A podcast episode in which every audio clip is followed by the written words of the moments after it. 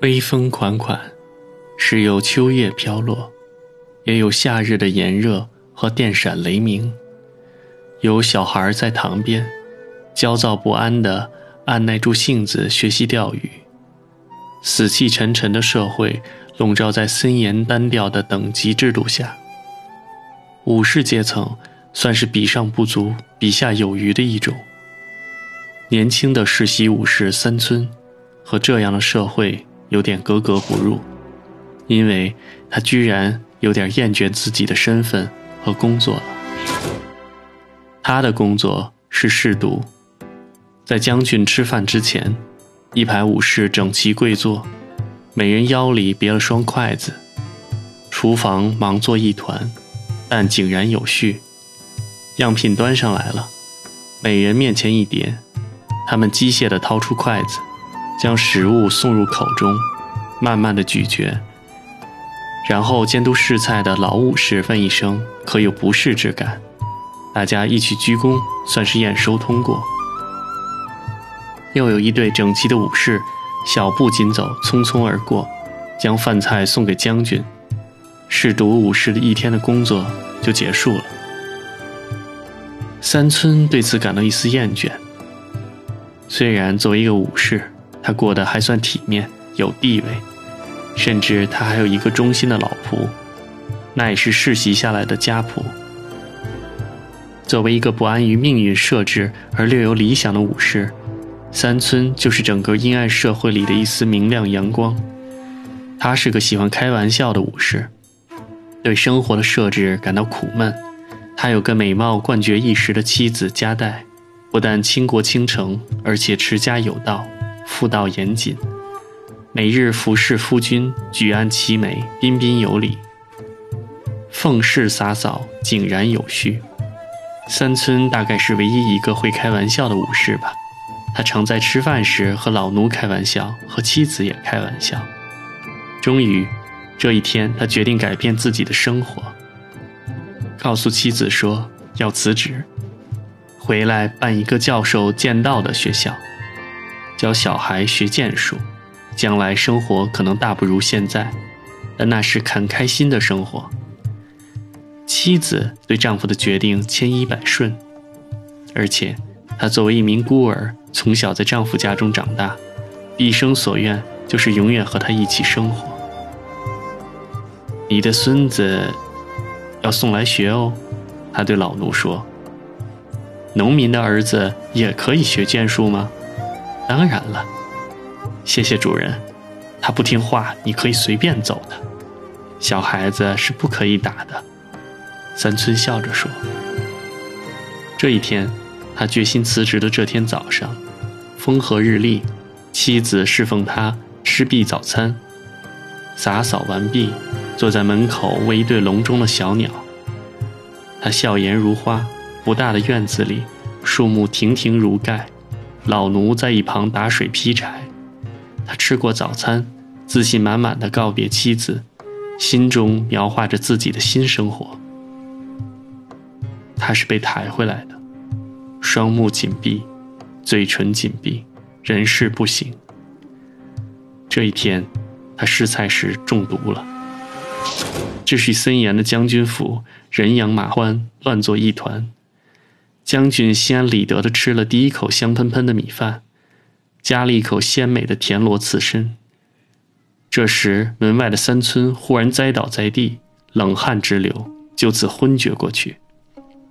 调查结果很快出来了，并非有人投毒，乃是刺身没有烹饪熟而导致的食物中毒，犹如吃河豚会中毒一样。风平浪静之后，年迈的试菜管理员武士老先生回到家里切腹自杀。这于他是种荣耀，因为之前他已经在大家试菜的短短几秒钟内跪坐着睡着了。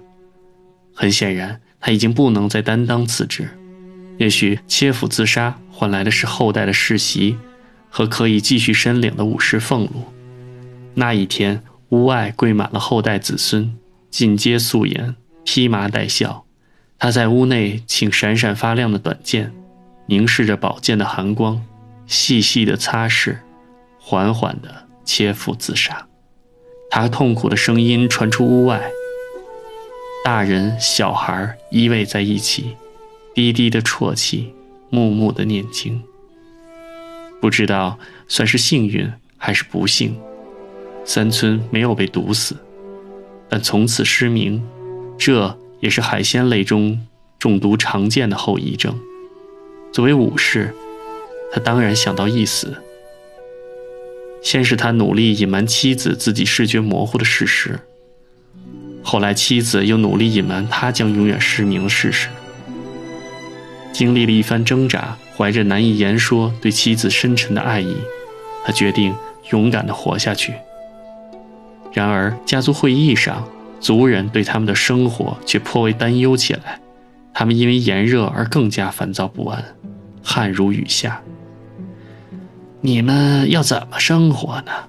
他失掉了俸你们可能住不起城邦，要搬到乡下呀。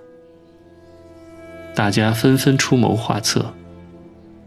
夹带吞吞吐吐地说：“也许岛田君能帮忙。”啊，那太好了！你认得他吗？你赶快去求他帮忙吧。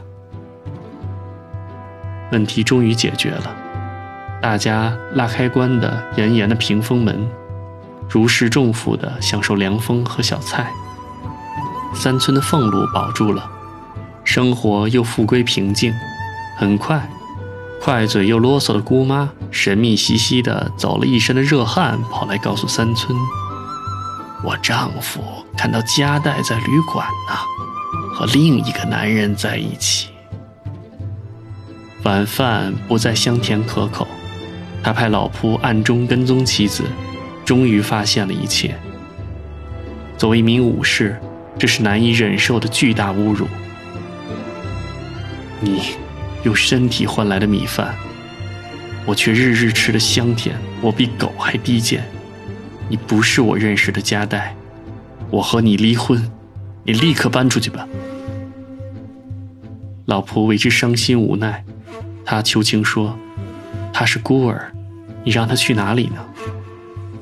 加代伤心欲绝，但还是匆匆收拾了一小包行李，小心翼翼地说：“他没有砍下我的头，已经不错了，我这就走。”后来的日子，尽显夏末秋初之悲凉。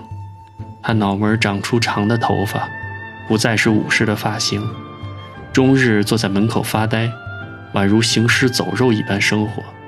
他的同僚常来探望。在一次闲谈中，他得知岛田欺骗了妻子。其实他是个自私的武士，一心只想往上爬。他欺骗了加代，并没有给将军进言，要求保全三村的俸禄。三村之所以保住了俸禄，是因为将军念及他为自己试菜而中毒，可怜他而已。得知这个消息，三村又愤怒又懊悔，但从此生活有了目标。他振作精神，日日与老仆练习剑术，约了自己的老师，希望得到最后的指点。老师问他：“你要和谁决斗？为何事决斗？说出来，我才能帮你。”他咬紧牙关，不让泪水滑落，隐忍地说：“出于武士的尊严，是我不能回答。后面我们会知道，作为一个与当时世界不合节拍的聪明人，他不回答。”不仅仅是出于武士的尊严，还在于对当时形势的正确估计，不想连累师傅，不愿惊动其他人。毕竟他要杀的是比他高阶的武士。老师说：“你忙了，但也可以取胜。只要你有和他同归于尽的心，他就会害怕。”他让老仆送去决斗的口信，并且告知对方：“不要因为我忙就轻敌。”他将要面对的是一个有高级剑术职称的高级武士。决战的前夜，他抚摸着自己的战袍，妻子曾日日用烧着火炭的小炉仔细地熨过。他平整如新，表达着武士的生活和尊严。河边的马场，秋风萧瑟，扬尘令人双眼迷离。远远的，岛田来了，他戴着武士的斗篷斗笠。插着武士的长剑，努力使自己气宇轩昂、自信满满。可看上去却鬼鬼祟祟、忐忑不安。三村拿出妻子和服的袖带，扎在头上，长剑在手，杀气在身。他出剑奇准，老田甚至以为他眼睛没有盲。他惊慌地逃开，偷偷摸摸地绕了他身后的屋顶，扔剑鞘下来，引开他的注意力，企图从背后偷袭。一瞬间，胜负已决。老田的肩膀被刺穿，三村安然无恙。老田被抬回去后就切腹自杀了，上头没有调查这件事，没人知道是谁击败了他。三村又回到荒凉的家。获得了短暂的内心的宁静，在老仆的巧妙安排下，加代以女仆的身份回到家，做好饭菜给他吃。他吃了一口饭，召唤老仆和妻子相见。他说：“我怎么会忘了你烧的菜？”加代哭倒在他怀里，洗尽多日的委屈和伤痛。他，就是战国时代那个与众不同的武士，不是因为他盲了眼。而是因为他与那个时代大多数人不一样，他有温情、幽默感、好奇心，所以他不接受别人接受的一切，地位、俸禄，看上去光鲜，实则枯燥乏味、没有尊严的生活。他可以接受别人不能接受的一切，盲了眼，妻子被人欺凌而不去寻死，他获得了幸福的生活，为其他人所未曾生活过的。这部一百二十二分钟的电影，缓缓看下来，丝毫不觉得冗长。日本的导演真够从容严谨，一花一草莫不彰显历史风情，一言一行无不贴切，宛如回到幕府时代。想象那时的世界，没有什么科学技术，物质匮乏，人们用一种落后的等级制度来限制自己的生活。它包含繁荣的礼仪，森严的阶级划分。呆板的日常生活，穿得严严实实的，走路都低眉顺眼的，完全地位卑微的女人，在如此社会之中，每个人的幸福都少得可怜，也没有太多的悲伤，但那时的风情如此醉人：春天的绿树红花，夏天的萤火虫飞舞，秋天的落叶飘零，整洁的日本民居，女人们高高竖起的整齐发揪。轻轻舞动的罗纱小扇，用来烧水煨汤的青花釉瓷瓦缸，导演用了非常细腻的镜头再现那时的生活。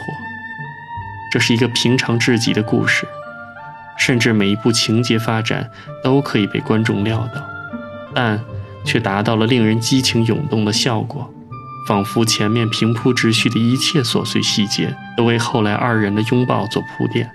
仿佛刻画的所有人物都为衬托三村的与众不同，他是那个时代的另类，每个时代都有另类，看上去他们与整个时代中的其他人大同小异，因为他们顺乎本性，挑战铁桶般严密又强大的社会，虽然难免小心翼翼，但足以在整个时代背景中闪闪发光。